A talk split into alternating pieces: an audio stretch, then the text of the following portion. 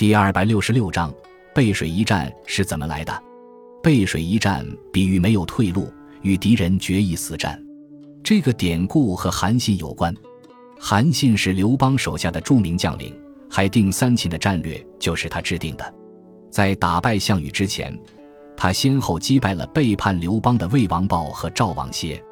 背水一战这个成语便来自他征讨赵王的经典战例。《史记·淮阴侯列传》载：“信乃使万人先行，出背水沉。赵军望见而大笑。”平淡。信见大将之旗鼓，鼓行出井陉口，召开必击之，大战良久。于是信、张耳扬起鼓旗，走水上军。水上军开入之，复击战。昭国空壁争汉鼓旗，逐韩信、张耳。韩信、张耳已入水上军，军皆输死战，不可败。信所出骑兵二千骑，共后赵空壁逐利。则驰入赵壁，皆拔赵旗，立汉赤至二千。赵军已不胜，不能得信等，欲还归避，必借汉赤至而大惊，以为汉皆已得赵王将矣，兵遂乱，遁走。赵将虽斩之，不能进也。于是汉兵夹击，大破鲁赵军，斩成安军于水上，秦赵王歇。韩信的部队要通过井陉口。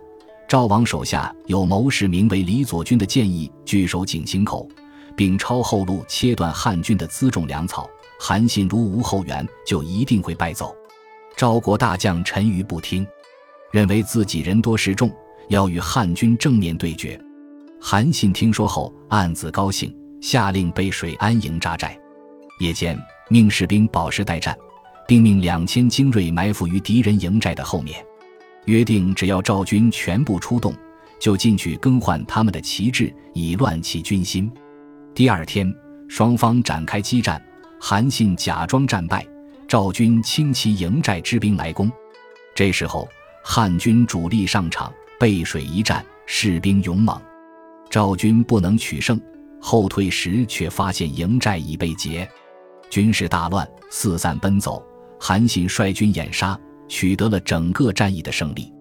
后来有人问韩信：“兵法上都说打仗要前面临水，背靠山峦，你为什么反其道而行之呢？”韩信哈哈大笑：“这叫置之死地而后生。”由此我们可以看出，世间万物均无绝对，关键在于灵活运用，具体问题具体分析。